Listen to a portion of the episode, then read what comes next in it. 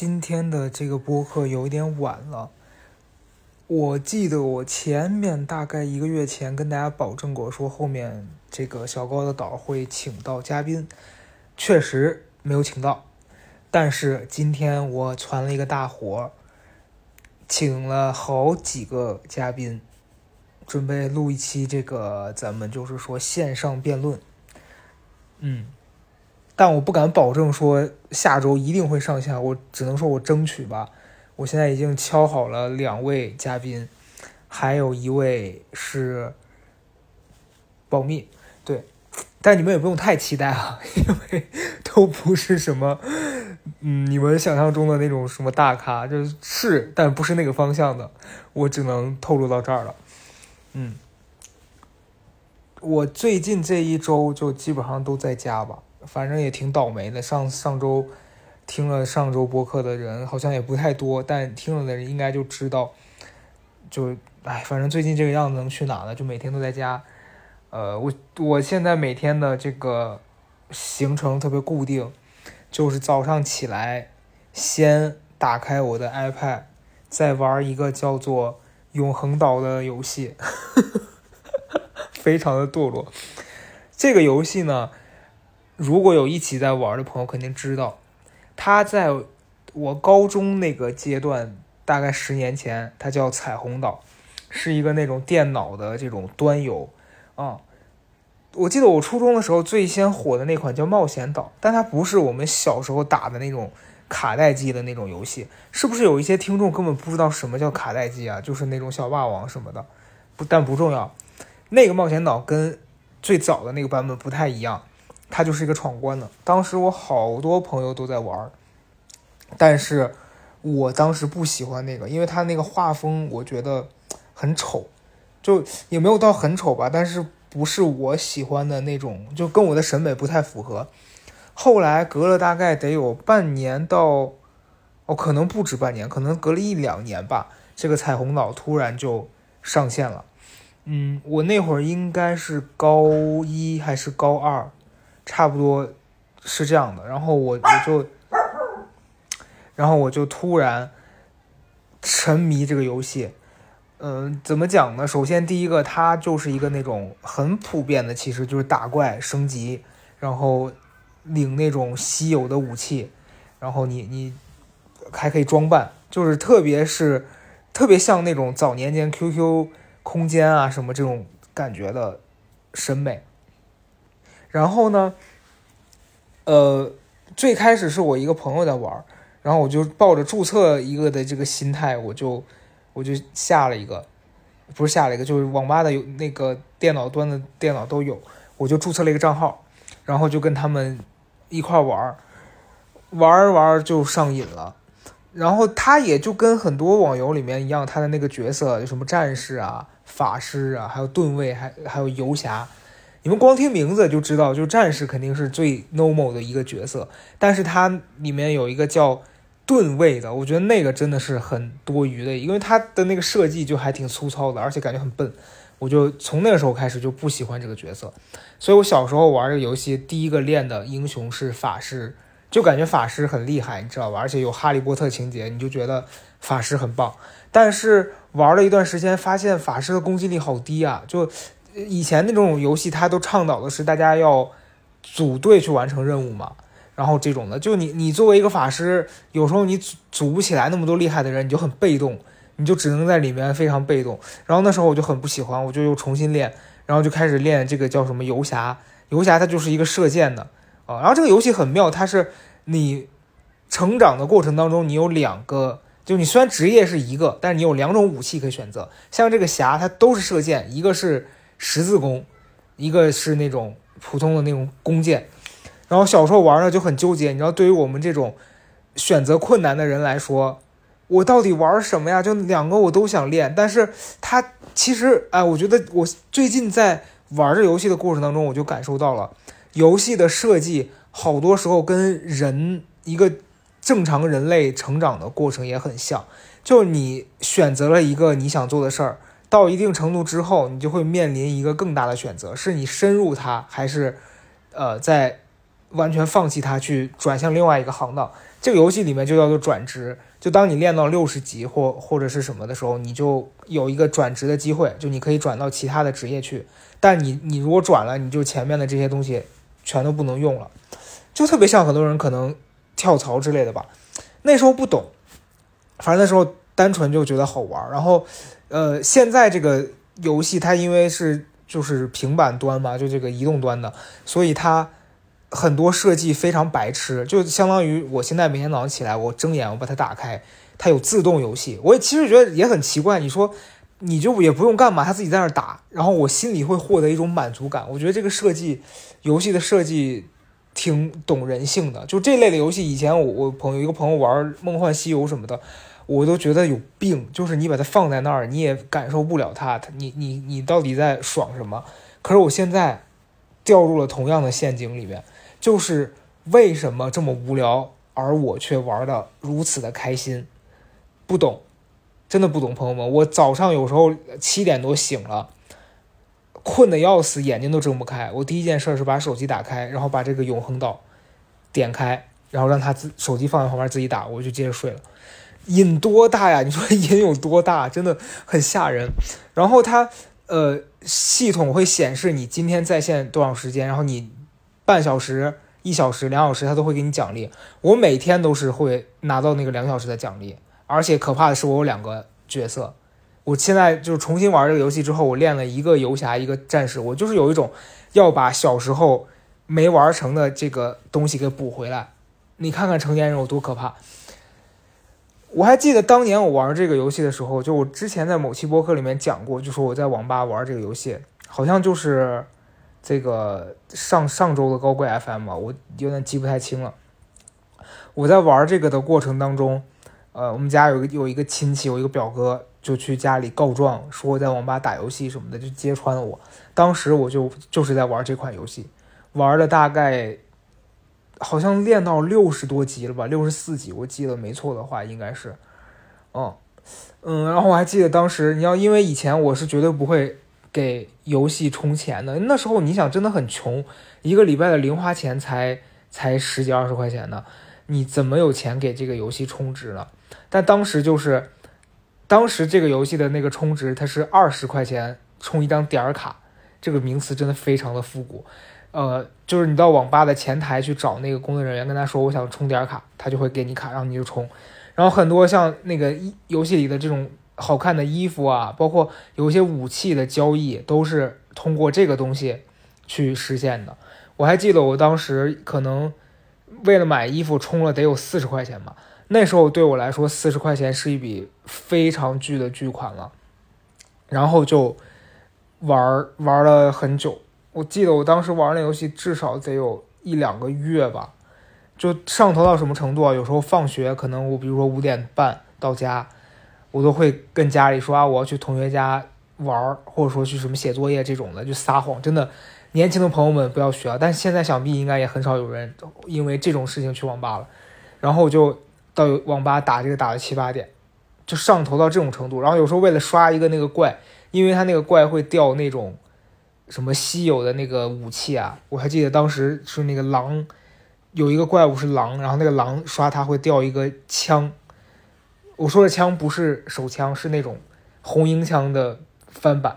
当时就为了那个东西，在网吧里面玩的不眠不休。那网吧里面多臭啊！那里面那那那油味儿啊，那那里面那些，哎呦我的天呐！当时怎么就能忍受这一切啊？我也不知道。总之就是，你现在回看当时做过的很多事儿，你都不能理解。但很快乐，真的很快乐。直到我那个表哥揭发了我。这个游戏我后来再也没玩过了。对，最近反正我发现我还是有一种补偿心态，就是哎，觉得这个游戏现在反正你也不干嘛，你就把它放那儿让它打去呗。然后你就有一种我要把当年没有练成的那个级，我先给它练回来。当然充了一些小钱啊，咱们就必须说了，当时四十块钱对我来说是巨款，现在四十块钱，嗯，对任何一个人来说可能都没有那么的巨了。所以我充了这个。月卡只要六十八块钱，他可以每天赠送我这个点儿，我就可以拿这个点儿买衣服。咱就是说，把每一款不管它是什么格斗竞技类游戏，都玩成了奇迹暖暖。就内心住着一个少女，只能这样说了。反正很快乐，别管我的家人们，别管我，就是玩吧。但我这个服务区现在满了，你们就算想玩也没法跟我一个区了。但我很快乐，嗯，这是我今天要分享的第一个点。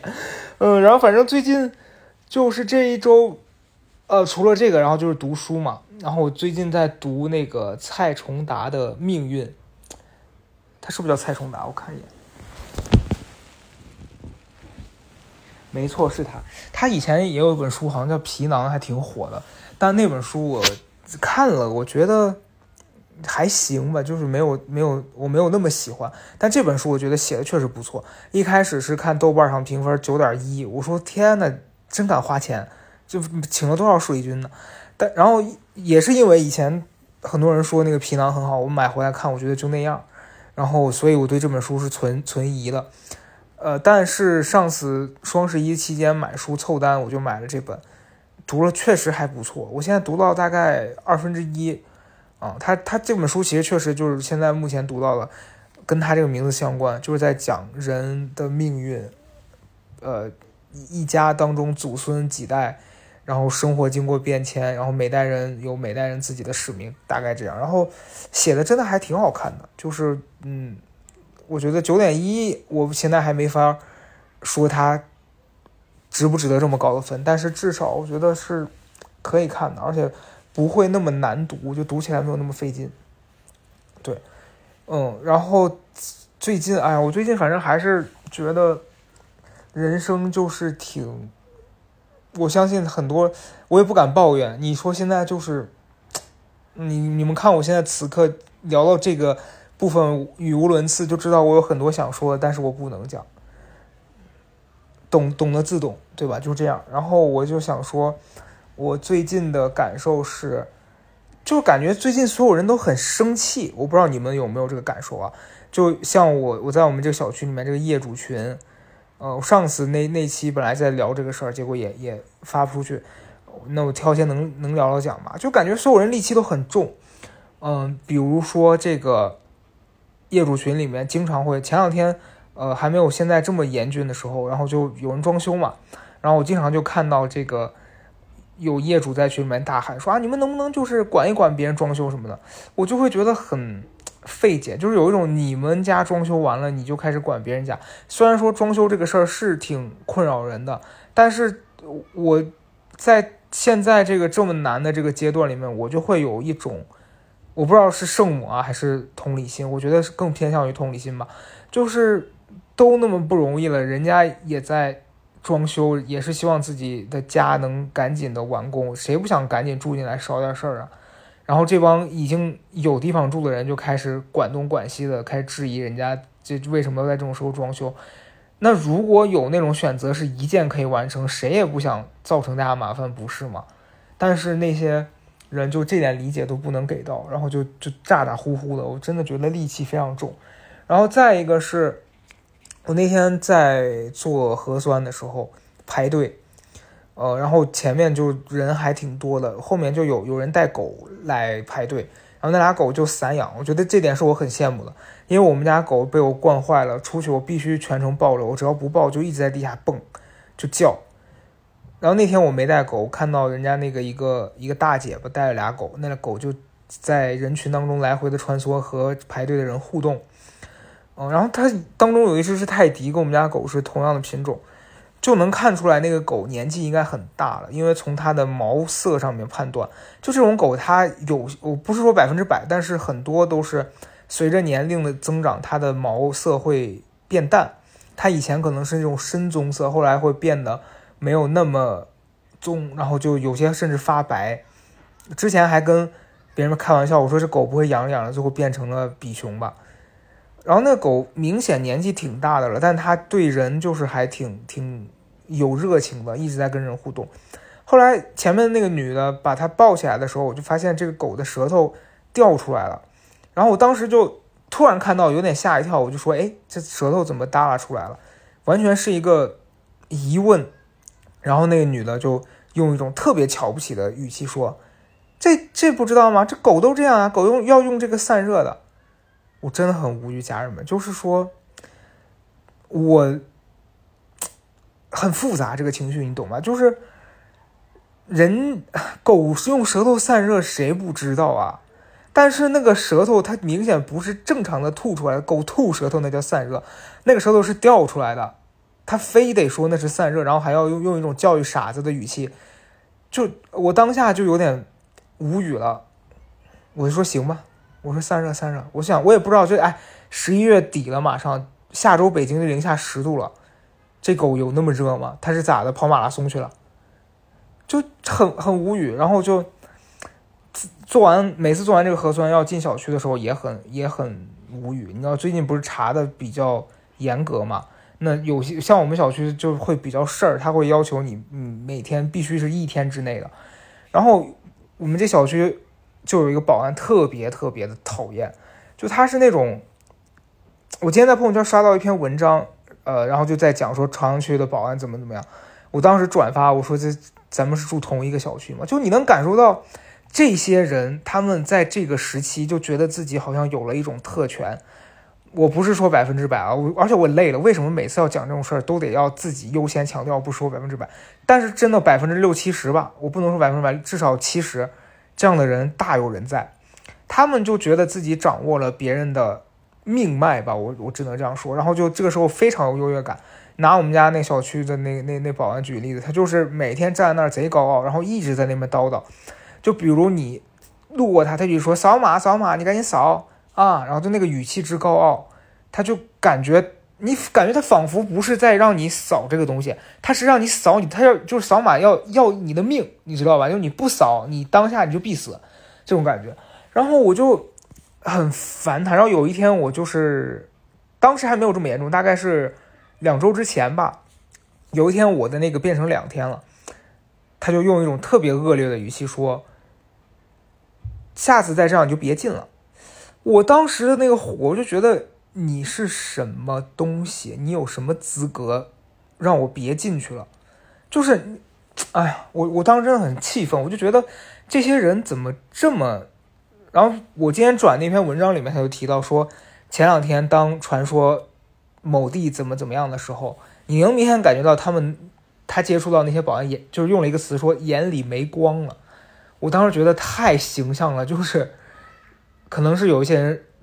之前说姜思达，斯达你眼里没光了，这这个东西用来形容保安，那两天的保安再合适不过，就是他们眼里没光了。我们家那两天那个保安也是，你感觉整个人都平和了很多啊，但这两天又开始了，整个人就是一个趾高气昂，仿佛就是说吃了千年人参的佟湘玉，咱也不知道为啥，哎，就很难，你知道，这就是我曾经在做公众号后期非常疲惫的感觉。以前有一种啊，我必须把这种行为指出来，然后让那些人意识到。后来我觉得自己特别愚蠢，就那些人怎么可能会意识到自己有问题呢？他只会意识到你一直在说他，但是他觉得你是那什么，然后你说他是没用的，他永远不会意识到自己是有问题了。然后你越说，你除了散播一些负能量给一些跟你感同身受的人，就大家不会觉得就。不会变好的，所以后来我就那段时间很很不愿意再写。反正到现在，经常我还是会觉得 挺无力的吧，就是想到这些你改变不了的事情。但是，但是啊，一说一千道一万，还是回到自己能做的事情上来。我最近三期播客里面都提到那本，就说为什么没人早点告诉我，包括当下的力量这这几本书，都是在告诉你说要。想想你现在有什么是你能做的，然后现在让你心烦的事情，你要怎么把它转移出去，而不要就是一直控制自己说啊，我要不要想这件事儿？因为当你越这样想的时候，你可能会越忍不住留意这些东西带给你的负面的情绪。所以就我只能说，作为我们，我们不要让周围的人也造成这种不好的感受，就就真的只能这样了。那你说还能咋的呢？嗯，然后最近这段时间到年底了嘛，然后下周这个应该小高老就一百期了。说真的啊，我觉得最后这一百期之前的有两三期稍微有一些水，因为我每周要录高贵，还在录到小高的岛的时候，确实有一点不知道说什么，因为那个节目里面，起码我们俩是在讨论一些话题。到我自己一个人的时候，我经常会有一种，嗯，不太知道能说什么。然后你说发疯吧，我确实也疯不过这个曹富贵，所以大家，我很感谢大家还在持续的听这个节目。然后我发现这个节目竟然还在缓慢但持续的在涨这个关注，我非常受宠若惊。所以我曾经，我必须诚实的讲，有一度当时觉得，如果高贵做起来了这个节目，我是不是就停掉？但现在我觉得，我放弃这个想法了，就慢慢播着去吧，对吧？谁知道他哪一天哪一天会怎么样，谁都不知道。所以就是。谢谢大家，谢谢大家持续的在听，然后呃，很开心的是这周这个高贵接到了一期广子，我确实也没想到，因为当初做小高的岛，记得做了一年多才接到了一个广告，啊，然后现在这个高贵做了四十多天，然后接到了一篇广告，而且这个广告不是很硬，就就对方客户也挺好的，就虽然这个播客的广告钱真的。不算太多，尤其我们两个人分一分，真的到手没几没没没几个钱。可是你能感觉到对方很尊重我们的内容，然后对方也对我们有很大的包容，就这种被尊重，然后被对方完全的认可，你会觉得很开心。在做这个广告的这期，我完全感受到，就是有一种你很开心、很愉快，就这个钱挣的一点也不憋屈，因为。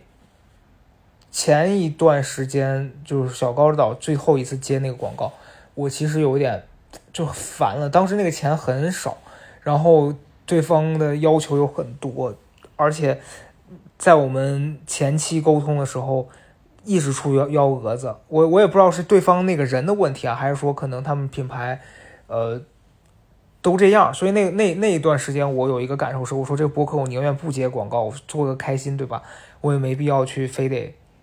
为了挣钱，然后让自己那么难受，那如果这样的话就没意义了。本来做播客就是一个让自己也开心，然后让听的人也觉得很感受很好的一个事儿。呃，但很庆幸是这次这个广告，我跟对方合作的挺开心的，然后这期内容也还不错。周四周四会播，啊，然后下周。下周的那个高贵我们也提前录好了，下周也是一一期，我觉得是挺棒的内容啊，那个可以跟大家分享一下。就是那期的嘉宾也是我以前认识的一个朋友，具体职业什么的我先不透露，到时候大家下周可以去听。啊，我在录之前，我今天还跟老周分享，我说我每一次特别抗拒一个事儿，或者对这事儿有巨大恐惧的时候，当我接受我的恐惧，然后带着这种。感受去做的时候，后来发现，哎，给我的结果竟然都是还不错的。就比如说跟那个嘉宾录这期节目，呃，因为一开始我跟他不是特别熟，可是我对他的职业什么的存在一些好奇。然后那个时候约他录这个播客的时候，确实是有一些忐忑的，我不知道结果会是什么样的。呃，但是后来就阴差阳错，我们就约上了。后来，因为我跟曹富贵，我我俩一个喜提大礼包啊，一个是因为工作，然后就很忙，根本就没法。有一天很临时，当天晚上要录了，我早上才给他发消息问他能不能，然后很很简短的跟他发了一条消息说你能不能准备哪些哪些故事，然后咱们晚上随便聊一下。而且我甚至当时预期降得很低，我就觉得如果这期录不好，大不了就不播了，对吧？呃，可是晚上我们聊的时候意外的好。就是，嗯，我也不能给大家太高预期，让大家觉得下下一期这节目有多棒多棒，而是对我而言，就是我听到了太多我想听到的，以及是我就是听到之后，我觉得很很值得做这么一一件事儿的这样的感受，所以要跟大家分享的是，你有时候恐惧很多事儿，然后你拒绝这件事儿，就把自己保护的很好，未必是一个好事儿。就你也不一定说非得要去做很多让自己难受的事儿，而是有一些事情，它要解决，你在解决它之前，你会焦虑，你会有压力，你会担心自己做不好，你就想想，它其实只是你的大脑在让你逃避，因为你感受到了危险嘛。那人其实就是一种这种在危险面前会退缩，会想尽一切办法让自己舒服这样的一种动物。而你的大脑就是会在这些时候不停的给你发送信号，告诉你说快跑吧，快跑吧。但有的时候你也不需要听它的，你不用真的跑，你就接受你现在这样的感受，然后去做你想做的事情。然后我最近在看那本书，心理学的书，他就在讲说，其实当人处于压力之下的时候，前面短期的这种状态反而会让人发挥出。更好的结果来，所以其实有时候就不用那么害怕、那么抗拒这种紧张的情绪。我我那天就是在这样的情况之下，后来我们录了一个半小时吧，我觉得这期至少能剪出一个小时十分钟左右的素材来，真的很好，对，真的很好。里面很多故事我听到最后，我心里都有一种就很治愈，尤其在今天这样子的氛围当中，听到这些故事，你会觉得我很幸运能听到这一切。具体的，大家下周听听高贵吧。然后我我正在策划这场辩论，把它做成小高的岛的第一百期特别节目吧，送给大家。我现在已经约好两位嘉宾，最后这一位呢就是曹富贵。这王八蛋现在睡觉，也没约好是具体什么时间哦。但是没他不行，我必须有他，我们这期这个节目才能就是说炸。嗯。希望这一百期是一个挺特殊的这个存在吧，咱们就是浅浅期待一下。我希望能很好，然后希望本周吧，本周或下周咱们能把它发出来。那么这这一期这个九十九期，它就是一个短短的预热，我来就是告诉大家这件事儿。没错，好了，本周确实也没有别的什么。新闻和消息可以跟大家分享了，大家保护好自己，保护好自己的家人和宠物，然后希望这个痛苦的日子快点过去吧。